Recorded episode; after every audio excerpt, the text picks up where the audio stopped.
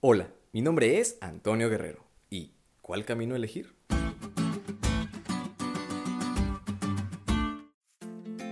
Los caminos de la vida no son como yo pensaba.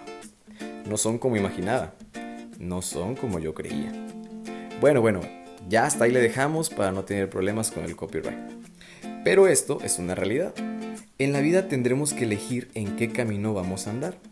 Y a caminos me refiero a situaciones o circunstancias que se nos presentan en nuestro día a día, las cuales dependen de las decisiones que tomemos para hacer el bien o hacer el mal.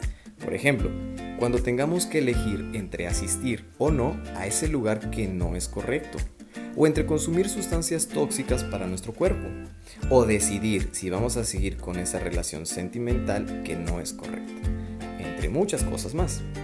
Y es que de esas decisiones de caminos nos habla la Biblia.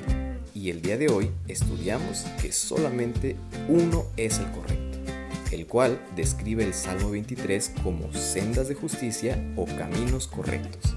Y para saberlos elegir bien, fijémonos en estos cuatro aspectos. En primer lugar, son caminos correctos porque conducen al destino correcto, la casa del pastor. En segundo lugar, son caminos correctos porque nos mantienen en armonía con la persona adecuada, el mismo pastor. En tercer lugar, son caminos correctos porque nos capacitan para ser las personas correctas, al igual que el pastor. Y en cuarto lugar, son caminos correctos porque nos dan el testimonio acertado. A medida que nos transformamos en las personas correctas, damos gloria a nuestro pastor.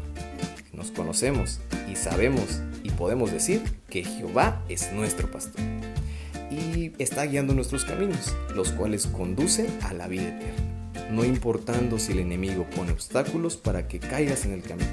Jehová te levanta y te lleva en sus brazos. Así que amigos, al saber esto, es importante que estés seguro en la dirección de Dios en tus caminos. Déjate orientar por Él y estarás en la dirección correcta. ¿Diste cuenta lo cool que estuvo la lección? No te olvides de estudiarla y compartir este podcast con todos tus amigos. Es todo por hoy, pero mañana tendremos otra oportunidad de estudiar juntos.